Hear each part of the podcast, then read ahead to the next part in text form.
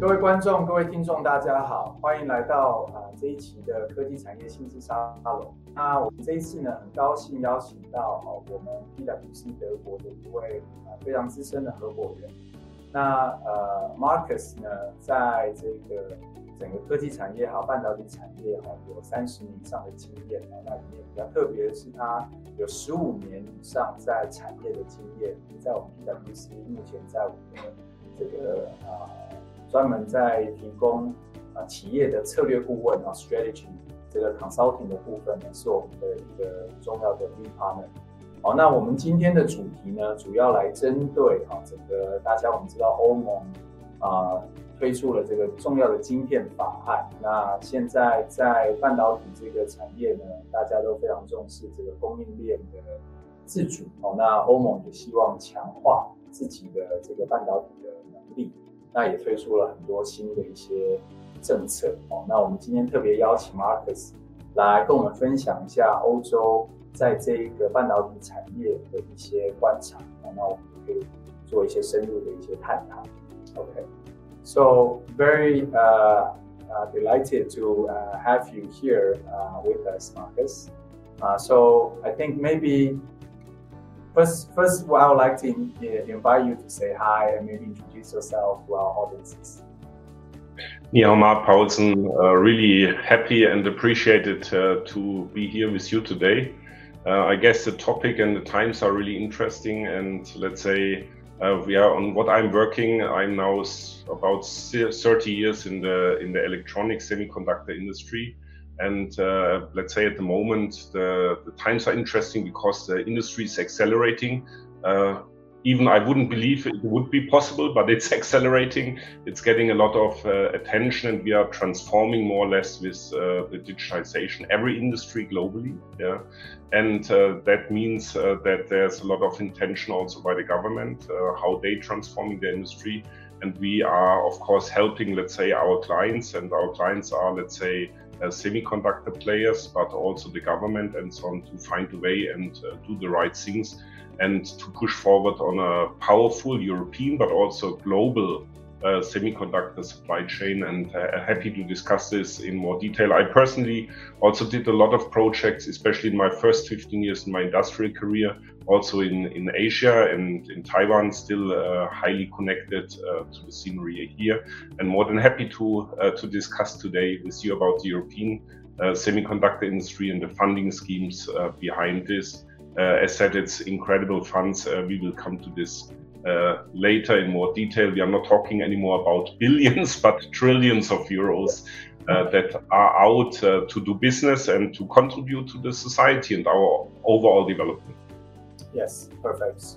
Um, so I guess maybe as a start uh, for our audience to get into the context. Uh, so I think Taiwan, we all know that semiconductor industry is one of the most important industries for Taiwan, right? And, and I think for many years that the Taiwanese uh, semiconductor industry sort of using Taiwan as a home base and then uh, serve the global customers. And now, ever since this uh, U.S. and China trade war, and then all this technology uh, issues and, and pandemic uh, causing this supply chain uh, sort of crisis, right? So uh, every country or every territory wanted to build its own safe supply chain, right? So we understand that U.S. is obviously driving this kind of trend and to try to attract more uh, semiconductor business to set up manufacturing footprint in the US. And I think Europe is doing very similar thing. Um, so I think uh, a lot of Taiwanese business would be interested uh, to know uh, what is Europe, uh, European agenda uh, on this. And we know there are a lot of funding, let's say, projects, things like the European Chip Act, uh, yes. is, is uh, sort of in the process. And, um, and there will be a lot of opportunities uh, for Taiwanese business to, let's say, to consider and, and maybe to invest into Europe. And so, can you maybe share your view and then maybe just let us to have better understanding about this this background and context.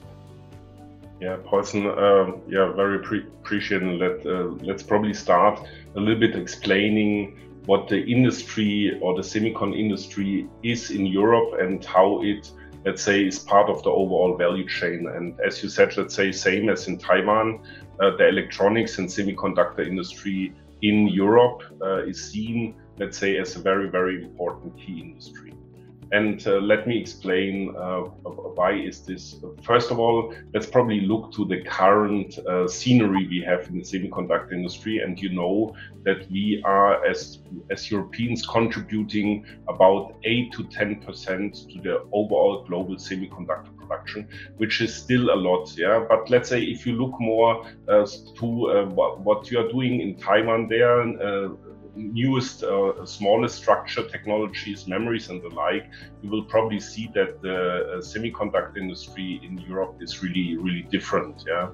And the first thing is, let's say, if you are thinking about what are the main products semiconductor wise that are produced or uh, designed in Europe, you will find, uh, for example, the, the three big players like Infineon, ST, and NXP. Infineon as the former Siemens Halbleiter, uh, and NXP, for example, as the former former uh, Philips semiconductor. Yeah. And they are very much focused on power electronics. That means all what goes into electric powertrain, but all, all the power electronics, they are very much focused on sensors. Actually, Europe is uh, leading in sensors, in opto, and uh, also in microcontroller, especially if it goes to safety microcontroller and security chips. And uh, these kind of uh, chips are mainly used for IoT and for the industrial production. And that is one reason why it's so important for Europe, because you know that we are producing a lot of machines equipment, automotive, and let's say also infrastructure equipment for uh, the power transforming and generation and whatever. And then, of course, these chips and let's say the wider scene of IoT are incredible important. Um, let me also name that there are aside these three big companies, there are a lot of other companies uh, probably uh, uh, people know, but they are not aware of that. These are European companies. So, for example, Bosch is the biggest MEMS uh, sensor manufacturer of the world. Yeah, another player is Osram IMS as one of the biggest players in LED and opto and uh, yeah, what you have uh, 3D sensors for your for your mobile phones. Yeah, but there are other areas. Let's say, for example, in the UK, you have ARM everything is uh, today based on ARM, of course. And even if you look to the newest generation of AI and the most advanced uh, concepts of algorithms, you probably find the unicorn GraphCore in U UK, which is also a semiconductor company. Around this, there are a lot of, let's say, institutes in the area of research, as uh, the famous IMEC, where let's say all the semiconductor industry is collaborating and researching together, which is quite unique, but gives you a little bit an outlook. And then, you, of course, you know that there's Fraunhofer, that there's Max Planck Institute really doing basic research.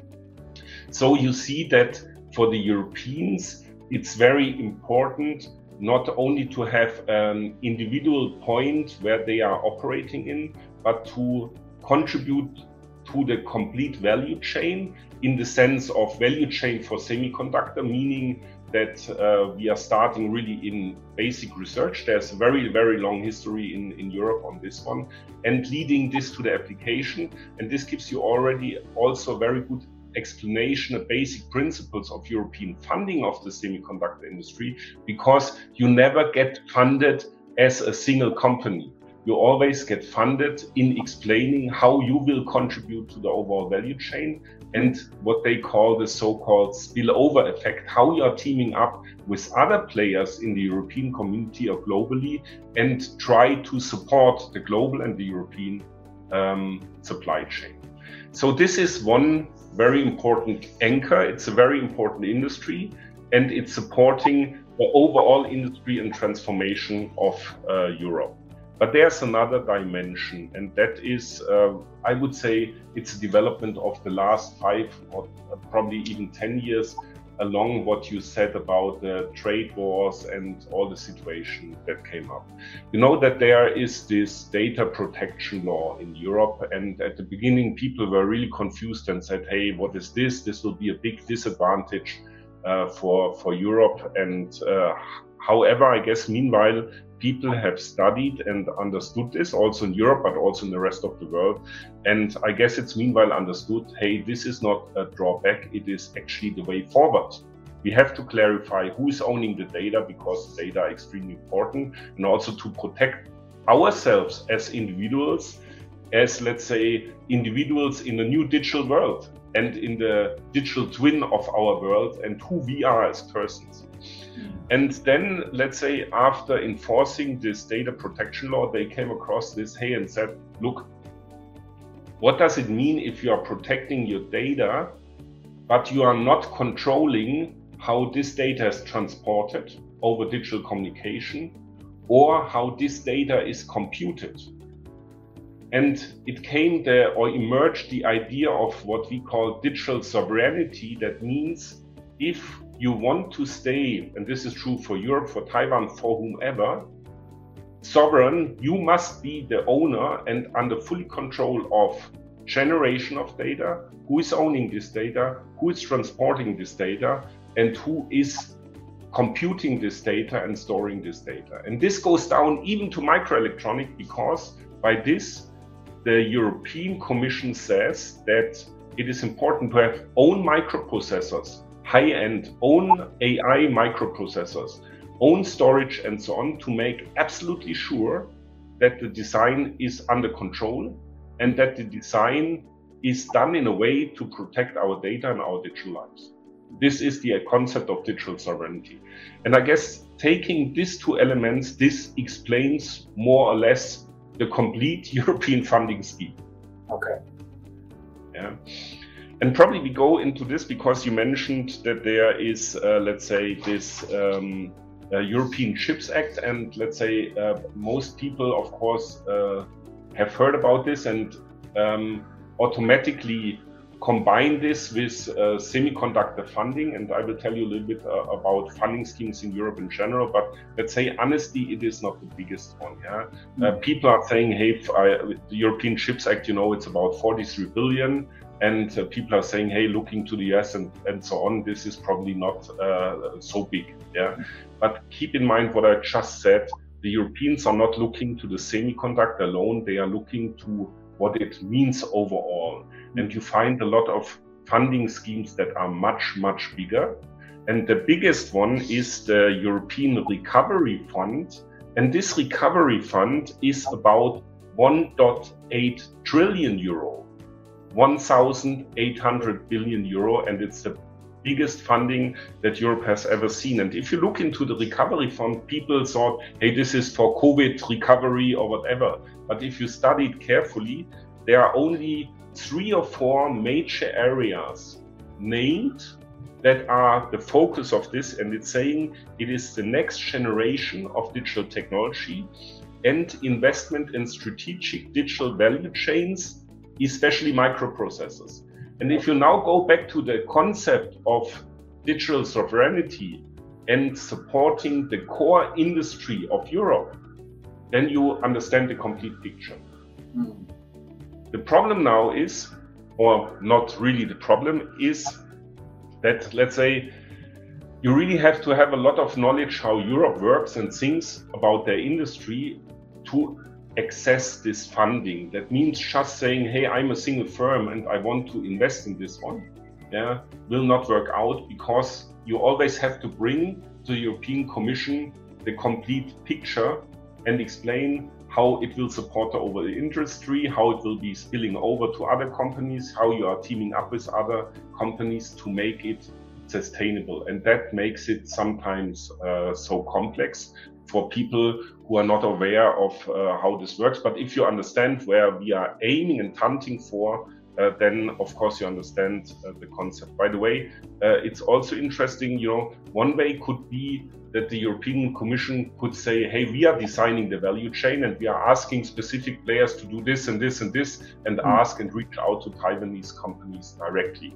But this is not the European style, as you know, because the European Commission is always saying we don't want to limit your idea because we believe that the ideas outside the government are much brighter, much more colorful, and much more powerful. So it's an invitation to be creative. And then probably let's make the last angle out of this, uh, Paulsen. And this is the point. Um, is this funding, this incredible amount of money that I just mentioned, yeah, is this intended now for European firms or American firms or Taiwanese firms and so on? And to be very honest, uh, we are teaming up with a lot of players globally, helping them on getting the funding to find their way through Europe, to get the right funding programs, even down to what we call factory out of the box, really helping them to ramp it up and, and supporting uh, the partnerships.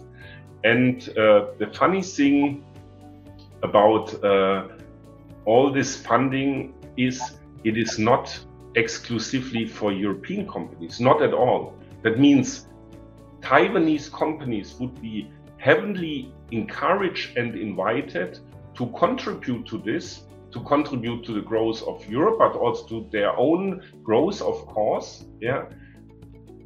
The only important thing is they must generate value mm. in the EU and they have to contribute to the society and the bigger political program of what is intended. Is everybody invited? To be also quite clear, looking to the most recent uh, development, uh, let's say only countries that are committing to democratic principles and free economy are invited. And of course, Taiwan is definitely such a country.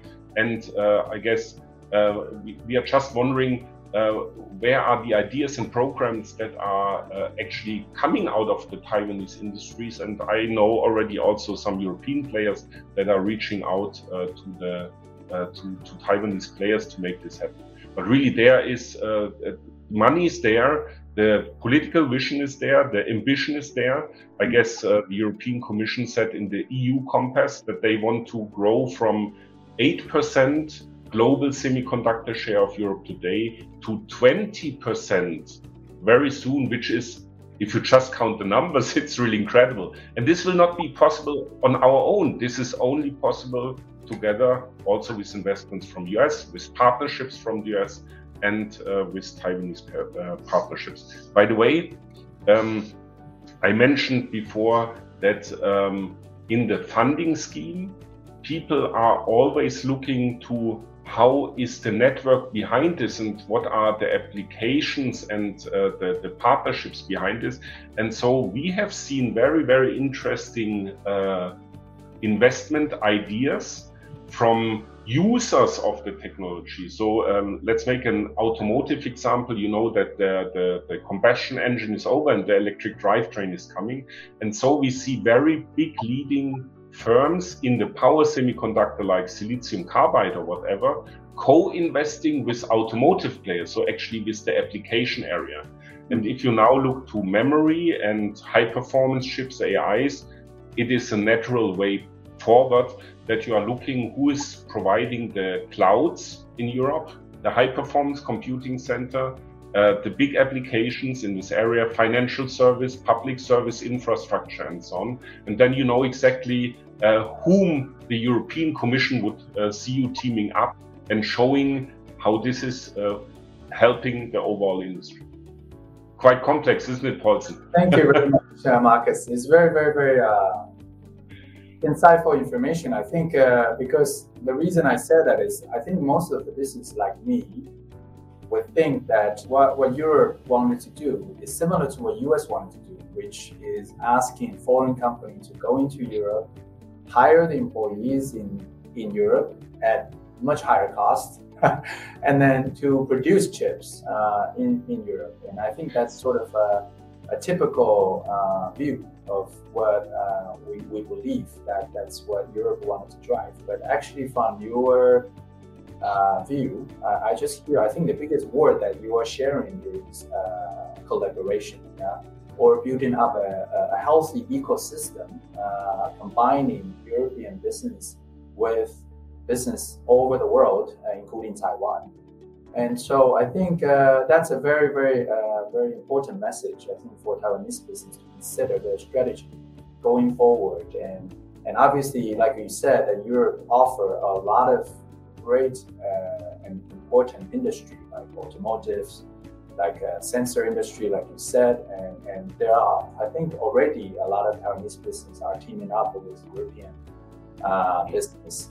Uh, but I, I, think with all this uh, biggest, very big funding, I think it definitely will accelerate uh, a lot of uh, business moves. So I think yeah. Uh, very, very great viewpoint. Yeah. And Paulsen, let me add probably another aspect that is probably a big uh, difference to other funding schemes globally. Because you said, you know, uh, other countries are inviting Taiwanese players and saying, hey, uh, come here and produce there, and uh, you have to, let's say, take the disadvantages or whatever.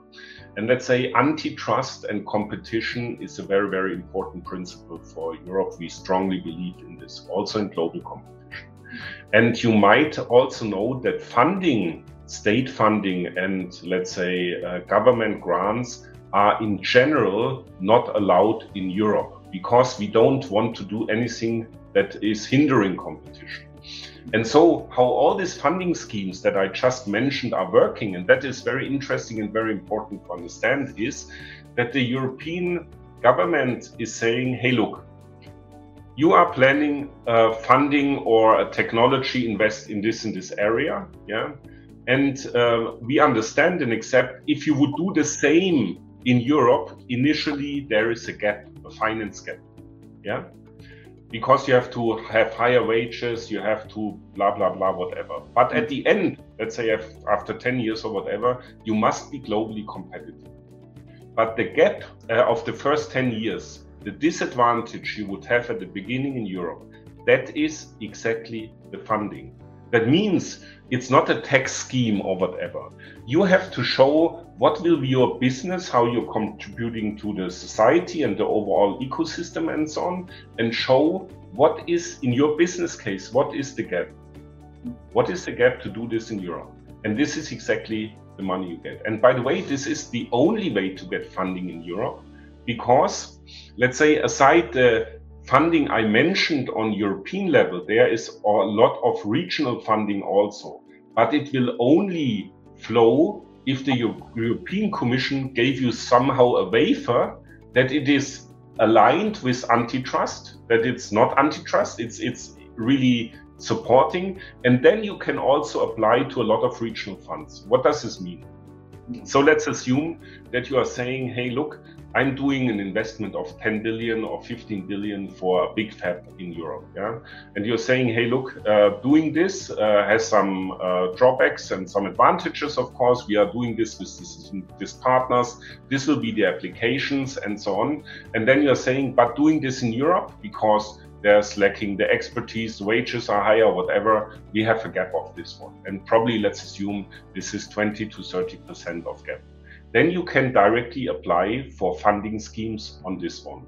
But this is not the rest of it. Then the question is, of course, hey, now you have the waiver for Europe, but where to do it in Europe?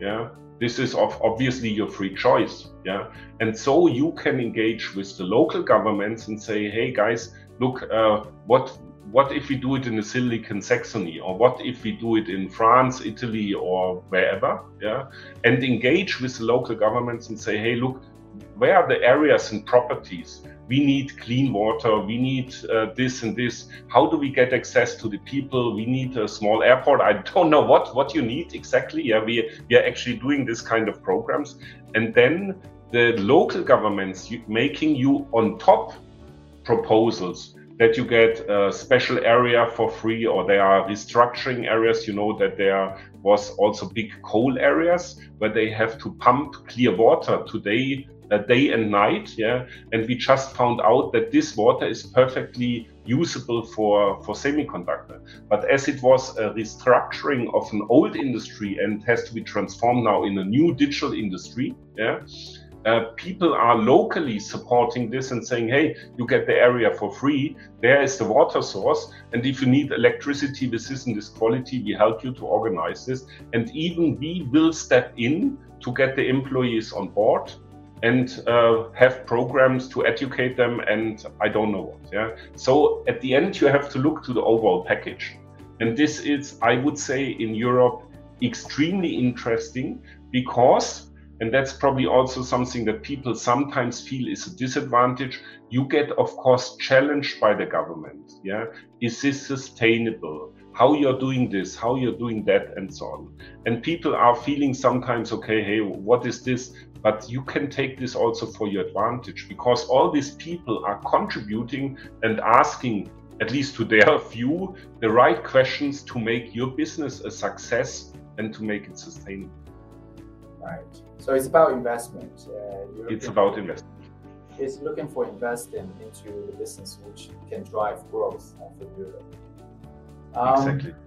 I think we can like discuss this interesting topic for all day long, but our time is is is limited. Uh, so I think in the interest of time, I would I would like to hear your maybe your advice or recommendation to the to the Taiwan, Taiwanese business because when I hear you, uh, what I'm thinking is, you know, if I want to do this, how, how can I do this? And, and, Europe has a lot of countries. Now we're talking about European as a region, uh, Europe as a region. But then, how do I start? And and, maybe just to hear your advice uh, to the Taiwanese business, and also I think uh, what PwC can do uh, to, to help the Taiwanese semiconductor sector. Sure, very much appreciated. And Paulsen, let, us probably start on first of all, you have to identify, of course, what are the areas. And I guess uh, Taiwan has a lot of strongholds in newest technologies and memory technologies. And I already uh, gave you a hint on digital sovereignty that this is the main concern, but also the main investment area of, of Europe. Yeah. So uh, I guess uh, to go this route is very, very simple. I try to explain that uh, the route is not the route saying, uh, hey, look, I'm just making there an investment and this is what I will do. You have to do it in collaboration and partnership and part of the ecosystem. Yeah. And also just uh, believing, hey, look, I'm buying a company, doing some M&A and fix it or whatever. This is not uh, what what will work out for various reasons. Yeah, because it's not generating new value. It's not looking ahead. It's actually build, yeah, whatever. So build on your strongholds what you want to do look to your applications and customers in europe yeah and ask for advice potentially pwc but there are of course also other players that understand and support uh, the government and the public services that are shaping this that have stronger relations to main players in the European industry, not only in the semicon industry, but explained also in the application industry, and try to, uh, let's say, uh, find your way in what could be the bigger picture and how you will fit in yeah? And also to be very clear on all the funding in europe it's not written in stone you are invited to bring your best and brightest ideas how you can contribute to this yeah? And let's say we are more than happy we are helping a lot of clients and i said we are helping to uh, shape the programs with the governments. We are helping a lot of clients globally to understand the programs and exactly to identify uh, who uh, how they could use it how to team it up with partners and so on.